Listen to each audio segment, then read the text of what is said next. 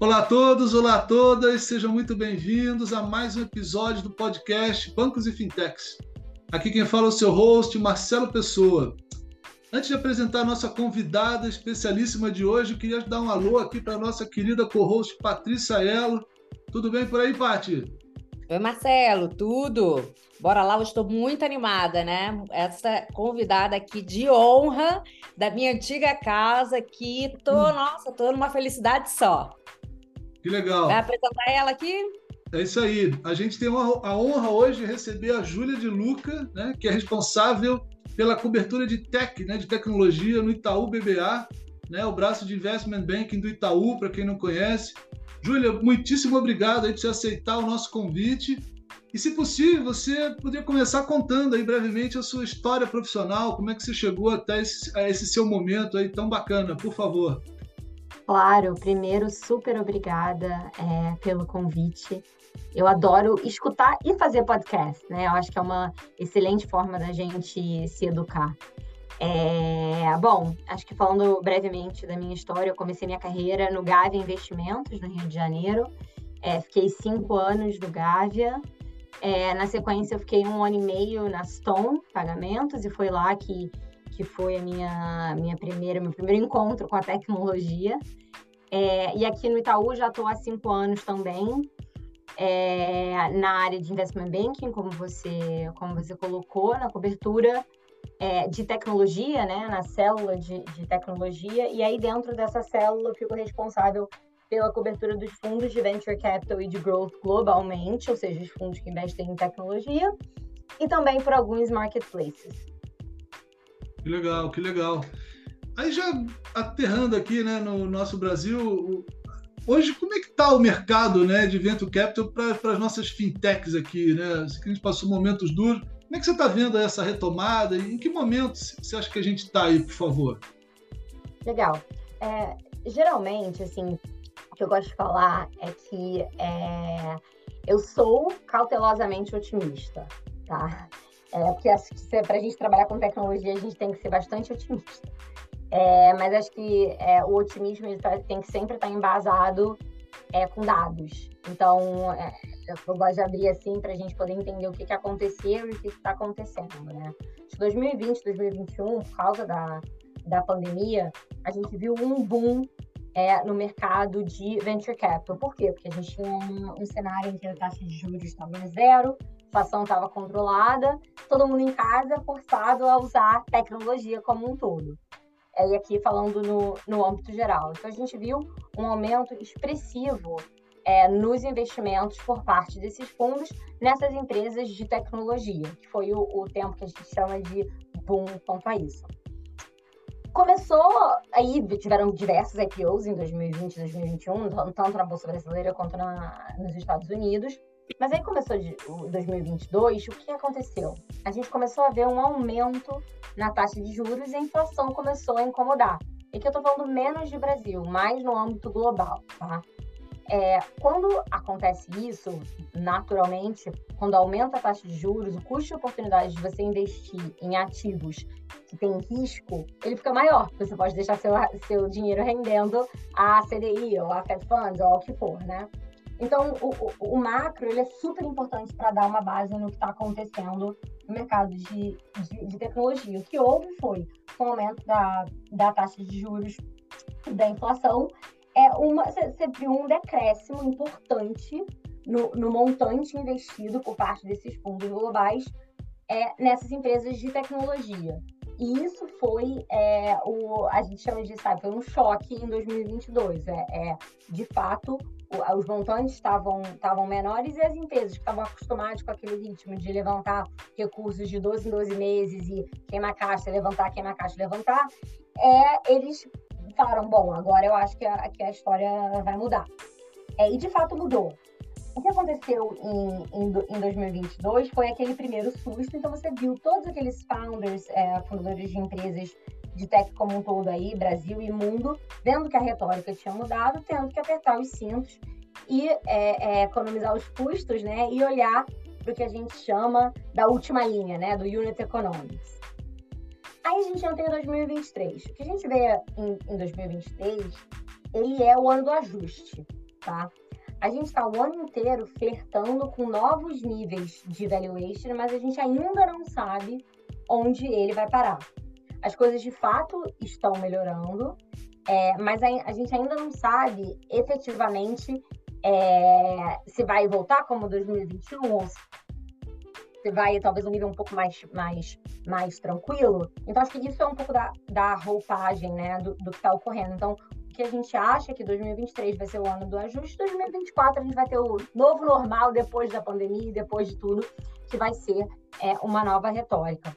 Quando a gente olha para a fintech, é, independente do fato da, da, da maior parte das empresas no Brasil serem fintechs, e tem uma razão muito clara quanto a isso, é, a gente segue tendo muitas novas fintechs surgindo. Porque a gente tem, enfim, um Banco Central que é super é, exemplo para o mundo, né? Pró-competição, é, à frente do seu tempo do, no que tange as regulações instituições de pagamento, SCD, CEP, etc.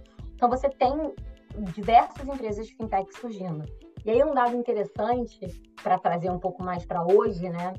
No segundo TRI é, de 2023, no mundo todo, quando você olhava para fintech, o montante investido tinha caído. A região da América Latina, puxada pelo Brasil, uma vez que o Brasil representa 60%, 70% da América Latina, foi a única região que viu o, o, o fintech, né, o investimento em fintech subir. Então, isso mostra muito o quão é importante, o quanto à frente é, é, do nosso tempo esse setor tá. Eu acho que tem bastante oportunidade. O que, que eu acho? Acho que o cenário mudou, não é, vai, dinheiro, dinheiro para lá e para cá e, e, e, e, capital facilmente é, sendo levantado, mas tem boas ideias, boas oportunidades e diversas fintechs aí surgindo para inovar e os bancos também inovando, fazendo seus, seus investimentos em outras fintechs. Então, acho que é tudo um ciclo virtuoso. Muito bom. Deixa eu aproveitar aqui, que eu acho que assim, você hoje cuida de, de alguns fundos aí que eu diria assim, uma classe de alternativos, né? Isso. E, e, e assim, é, fica à vontade para você responder, eu sei que ainda é um assunto um pouco polêmico, né? fundos, o que, que você vê assim dos fundos de cripto, fundos né, quant que a gente não tem muito? É, como que você vê isso aqui para o Itaú, para o Brasil, né? Como que, que vocês estão enxergando esse assunto aí? Bacana. Não, acho que tem até. É, é, polêmico, mas não tanto, né? Porque a gente tem feito é, avanços importantes no, no, no que também da tokenização, cripto, etc. Então, a gente vai a primeira é, instituição financeira é, a fazer um registro tokenizado. Uhum. É, a gente tem uma área importante é, que a gente chama de Digital Assets, que é só, aqui no BBA, que é só para olhar é, esses temas em específico. A gente aqui, no que tange a banco de investimento, a gente foi o assessor da Hashdex, quando foi fazer seu ETF de cripto, Hash 11, que foi o primeiro da Bolsa. Então, assim, uhum. acho que é, é, é um tema que veio para ficar e eu acho que está todo mundo olhando com, com atenção. E acho que, como todo tema novo, claro que não é tão novo assim, mas como todo tema relativamente novo, é, as grandes instituições elas vão se, vai se acostumando, colocando pé, entendendo como é que funciona, entendendo como funcionam os riscos, etc, etc. Mas eu acho que, que o Itaú tem feito uma, um trabalho legal é, nesse, nesse mundo de, de cripto. Quando a gente olha para Brasil e para Quant como um todo, é, acho que os fundos Quant, você vai saber falar muito melhor que eu, é, ainda são poucos, né? Uhum. É, mas é um, é um mercado que, se você olha, traço paralelo para os Estados Unidos, tem, tem muita coisa acontecendo, então que é uma coisa que vai vir. Acho que é o primeiro ponto. O segundo é cripto é um negócio que o brasileiro gosta, né? Eu, eu esqueci o número exato, mas. 10 milhões, 10 milhões de brasileiros. Cara, é bizarro, exatamente. Então, assim, o brasileiro gosta, porque o brasileiro ele é mobile first, o brasileiro ele é ele gosta de novas, de, novas tecnologias, ele é early adopter. Então, assim, é, é, uma, é uma coisa que tem bastante bastante vontade dos brasileiros de participarem, né? O que eu acho é que os acontecimentos recentes do mundo como um todo não têm ajudado tanto esse mercado, como o caso lá do, do FTX, do, do SBF, que saiu agora recentemente. Mas, assim, é, é, acho que já está meio pacificado que blockchain é o futuro, né? Agora é a gente tá, tá todo mundo meio que navegando para ver para onde vá, para onde vão as coisas. Mas a cripto é só um pedacinho, né, Julia? É, assim, de, de, tudo que vem nessa tecnologia que é o blockchain, né? Então, Exatamente. acho que tem muito mais coisa por trás ali, né? Exatamente. Ah, muito bom, né? E aí, Marcelo, que é bom perguntar aqui, que a gente quer saber um pouquinho aqui das empresas que mais chamaram atenção aí esse ano. Conta aqui pra gente, dá, dá um spoiler aqui do que, que você tem visto aí. Legal. Acho que falando um pouco é, de setores, né? E aí eu vou para as empresas, acho que dois setores estão bastante em alta. E aí eu, eu traço um, um, paralelo com o que eu falei lá no começo. Quando a gente estava na pandemia, quando você olha para o mercado como um todo, e talvez as pessoas saibam isso, mas acho que vale explicar, você tem o mercado B2C, que são empresas que atendem o consumidor final, e você tem o mercado B2B, que são empresas que atendem empresas. Né? O que aconteceu na pandemia é que o B2C ele teve um boom muito importante. Por quê? Porque o consumidor final estava parado em casa e ele tinha que usar o aplicativo do banco, ele tinha que comprar online, ele tinha que. Então, todas as empresas que eram B2C é, ganharam uma relevância importante e cresceram de forma acelerada. Quando a gente passa da pandemia, o que, que você tem? Você tem um consumidor mal acostumado ou bem acostumado com o que funciona digitalmente, só que o lado de B2B das empresas não evoluiu tão rápido quanto o que aconteceu do lado do consumidor. Então, muitas das teses que a gente tem visto aqui recentemente, que tem tido mais interesse por parte dos investidores e que eu acho que tem é, é um crescimento importante por vir, é o que a gente chama de B2B, especificamente os softwares, né? A gente ainda não tem um B2B software, é, vai, super grande, tirando os que já estão listados em bolsas, cotas, etc., mas é super grande, importante que veio dessa nova economia. Então, acho que esse tema, ele é, ele, ele é muito, muito latente, todo mundo procura. E aí, outro tema que eu acho, acho legal e sem querer ser repetitiva aqui, é justamente o tema de, de, é o que a gente chama de infraestrutura de, de fintech, né? É financial infrastructure, que nada mais, nada mais é do que as empresas que estão por trás é, da, de você fazer uma transação, de você fazer um Pix, etc, etc. E acho que trazendo é, alguns destaques aqui, acho que a Pismo foi um baita exemplo esse ano. Ela foi, enfim, adquirida pela Visa por um bilhão de dólares, uma empresa nova. Foi um, foi um case super legal. É, eu acho que recentemente a gente viu uma rodada importante também esse mês da QTech, é, de 200 milhões de dólares, que foi, enfim, um bilhão de reais, acho que o mercado está com uma, uma baita rodada. E você tem, enfim, diversos exemplos de, de, de, de empresas que estão fazendo um, um, um, baita trabalho, né? Acho que o que a gente viu agora, que acho que é, é, é, a, é a mensagem que eu sempre passo, que tem aquela situação interessante que quando tá, tá todo mundo na água e a água tá até o pescoço, você não vê quem tá pelado. Só que quando a água baixa, você vê. Então, o que aconteceu agora, o que está acontecendo agora, é que a gente está vendo quem está pelado e quem não está pelado. Então, quem sobreviveu e está sobrevivendo e está aí resiliente são as empresas que têm destaque e estão seguindo é, e, enfim, merecem a nossa atenção. E, e Júlia, e, e, as empresas de IA, né? Imagino que a febre esteja no, no seu nível máximo aí, né? Com com quem provê né, essa. que agora tem a nova, a nova AI, né? Vamos chamar, né? O Generative AI, etc, etc, né? Isso é verdade? Né? Como é que está esse mercado aí de, de investimento nessa, nessa, nessa, nessa turma? Legal. Não, é super interessante esse tema, porque quando você olha as análises de, de caras tipo TechCrunch, PitchBook, CB Insights, eles falam assim, tem dois mundos. Tem o mundo das empresas de tecnologia como um todo e o mundo das empresas de, de AI generativa, que tem, de fato, é, atraído a maior parte da atenção e a maior parte dos, dos recursos financeiros. Assim, o que eu acho é que a gente está vivendo, sim, uma, uma hype, né? Uma, uma... Vai, só falam disso, e acho que todo mundo fala disso toda hora, é, que eu acho que aconteceu de forma parecida com o Web3 lá atrás, e enfim, não, de fato não evoluiu como um todo, mas acho que quando a gente olha para inteligência artificial, ela de fato veio para ficar, né? E, e, e, o que aconteceu foi que, é, é, sim, é uma, é, vai, é uma nova, é, com aspas, né, inteligência artificial, mas a inteligência artificial está aí desde a década de 50, né? O que aconteceu foi que finalmente o consumidor final ele teve acesso a, a entender o poder da inteligência artificial através do chat GPT em novembro de 2022.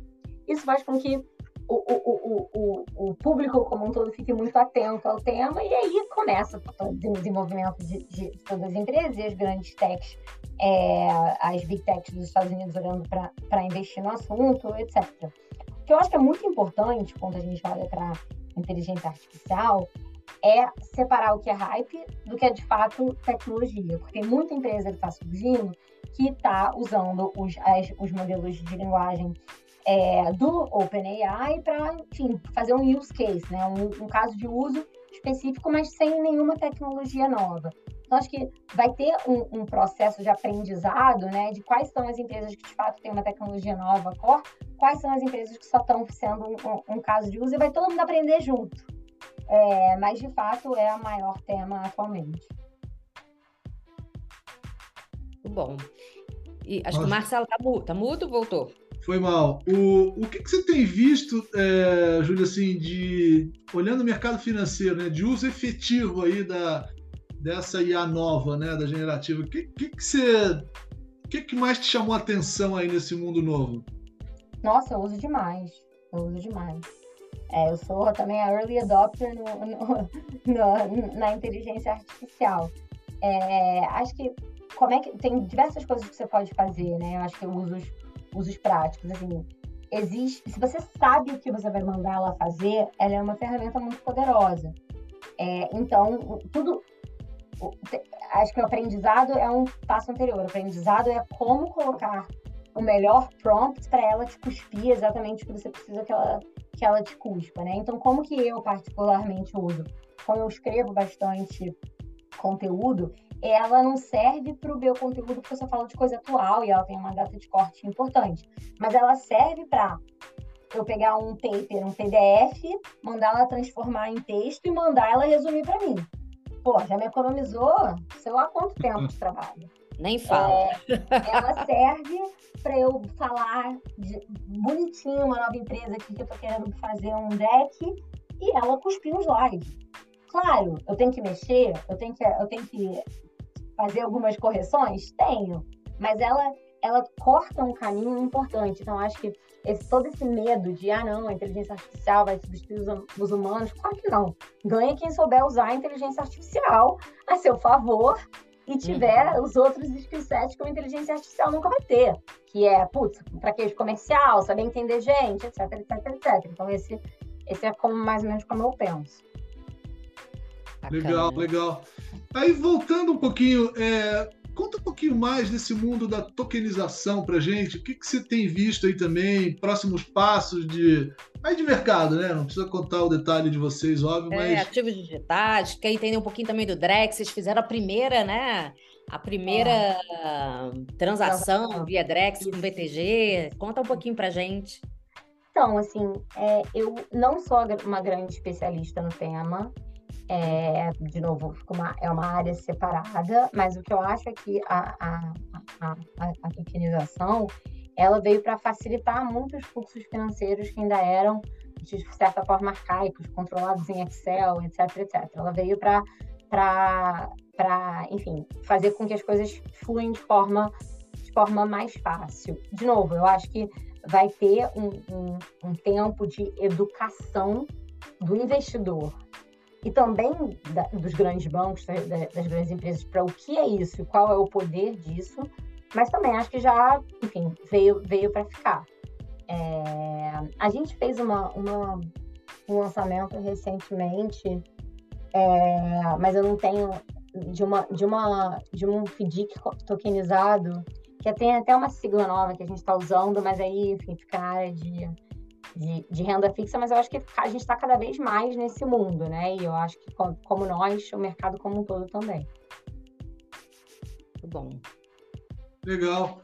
O, o, e o Drex aí, você tem acompanhado? Sei que né, não é exatamente o teu mundo, mas o que você tem visto aí de mais interessante, que te chamou a atenção? Casos de uso assim que Pô, tem Aí realmente... já vou até emendar na outra aqui, que é o futuro do dinheiro. O que, que você vê? É o Drex? Como que você vê isso aí? Já chega logo para a população? Acho que ainda demora muito. Demora. Assim, o, o, Drex nada mais é do que um CBDC, né? É, é, acho que, de novo, como eu disse lá no começo, eu falo em todos, todos os fóruns, que a gente tem que tirar o papel para o nosso Banco Central, o nosso Banco Central é, é, indo na frente e tendo a sua própria moeda. É, eu acho que ela vai facilitar muito é, as transações, pagamento de conta, é, mas acho que ainda vai demorar para a população como um todo aderir. É, a gente eu, a gente fica muito preso, talvez, ao nosso mundo aqui, né? De nós três que eu tô falando, tipo, de mercado financeiro, é, bancos, fintechs, etc. E, e, na verdade, a população como um todo do, do Brasil tem um, um tem um chão ainda para aprender e entender de tudo isso que a gente está falando, né? Então, acho que tem uma, uma curva de aprendizado importante que a população como um todo vai ter que ter para que isso seja disseminado tal como o Pix foi disseminado. Porque o Pix era uma coisa muito direta, era muito clara, né? Acho que o Drex ainda já pega um pouco, pouco mais de, de complexidade. Mas dito isso, eu acho super legal que a gente é um dos, um, um dos únicos bancos centrais a já ter. É, é orgulho, nossa... né? Exatamente. nossa própria moeda, e, e mesmo que seja uma transação simbólica, fazer uma, fazer uma transação simbólica, acho que as, as grandes mudanças elas vêm de forma gradual, né? Eu acho que a gente já está dando alguns passos importantes é, para esse novo mundo. Falando de dinheiro físico, eu não tenho mais dinheiro na minha carteira há muito tempo. Verdade. Não sei nem, assim, eu nem tenho carteira mais, eu acho. Eu tenho tudo no meu celular e então acho que é, é, de fato ele vai, ele vai acabar. Foi interessante que há umas duas semanas atrás eu estava no Rio e estava correndo na praia com um amigo meu gringo. E aí eu parei. Do, dois momentos, eu parei para ir no posto, para ir no banheiro, e eu parei para comprar uma água de coco. Os dois eu fiz com pixel assim. Hã? Tipo, 2,50. Não, matezinho com Globo agora só no Pix, né? Não? Exatamente. Então, assim, é, é bem legal. Assim, acho que é o futuro. É, muito bom, né? O Pix, ele veio, ele... Nossa, foi disruptivo demais, né? Acho é. que bancarizou muita gente. Eu acho que hoje em dia, né? Não, realmente não tem por que estar tá andando com dinheiro, né? O Pix se substitui qualquer coisa ali, né? Então, vamos lá. E a gente quer saber aqui, né? Para a gente estar tá chegando no final aqui, a gente quer saber qual a dica que você dá aqui para as pessoas estudarem, para as pessoas se prepararem para o futuro aqui, né? Profissões do futuro, a gente sabe que, como você falou, né? A gente não vai ser substituído pela inteligência artificial, mas a gente vai precisar saber usar a inteligência artificial. E a gente sabe que cada nova revolução tecnológica ali muda assim todos os, os empregos, muda uma sociedade como um todo, né? Então, a gente sabe que, né, até segundo o Fórum Econômico, vão acabar 87 milhões de postos de emprego, mas vão surgir 95 milhões novos, né? E qual é a dica que você dá ali para esses 95 milhões de postos novos ali, né? Para as pessoas estarem preparadas? Então, acho que é, eu, eu, um pouco do que eu faço, né? Eu, aí eu acho que, eu, que, que, é válido dividir. Então, como. Ah, fazendo um jabá próprio, eu tenho uma newsletter em inglês, é, que eu escrevo toda semana para a Nasdaq e também para uma lista de distribuição. Então acho que Legal. vale ler a minha newsletter. Mas... Como, é que, como, é que, como que se inscreve? Depois manda aqui pra gente, como que a gente faz? É Julia, é, se você botar no Google Júlia De Luca Substack, você vai achar. Legal. É, e aí é uma, é uma newsletter semanal que eu falo de tecnologia na América Latina e também uma outra sobre novas empresas, startups que estão surgindo aí. Mas, é, enfim, jabá à parte, é, acho que tem diversas, diversas fontes muito boas. Eu já citei algumas, mas para citar uma que é fora, talvez, do comum, é, a que eu mais gosto chama The Information, que é um aplicativo gringo é, do Vale, né, feito por pessoas de tecnologia, é, de notícia. É um pouco caro, é um pouco salgado, mas acho que as primeiras notícias estão lá, tudo que está acontecendo, você, pode ter, não ir para o pago, então você consegue receber um bando de informação se você só, só se inscreve, mas eu acho que eles são os primeiros, eles escrevem bem, é, chega na hora, então você começa, com, consegue ficar bem assim no loop de tudo que está acontecendo. Aí falando um pouco dos veículos é, nacionais, acho que tem diversos fazendo um bom trabalho, obviamente o Brasil Journal, né, o Feed, é, startups.com.br, enfim. Aí tem alguns, alguns veículos que eu acompanho. Eu leio todos os dias, né? Então, eu, eu todos os dias, não quer dizer que eu leio a matéria inteira, mas por causa da minha newsletter, todo dia eu passo o olho nos, nos principais é, portais e coloco num documento as notícias que eu vou querer ler no final de semana para ir colocar na minha newsletter. Então, Legal. acho que a leitura é sempre importante. Tem, tem que estar, tá, né? Tem que estar tá atualizado o tempo todo, não tem jeito. É a, a era da informação agora, né? Então, Exato. tem que estar tá atualizado. Ai, muito bom, amei, assim, amei ver uma mulher aqui, né, Marcela? É difícil, tá? Vou te falar que é difícil. E não é uma mulher tão inteligente assim, que nem você. Tô, tô aqui, ó, virei fã, fã número um. muito bom, obrigada, Júlia. É isso, obrigado demais aí e até uma próxima. Foi muito, muito bom. Obrigadão. Até a próxima. Tchau, tchau.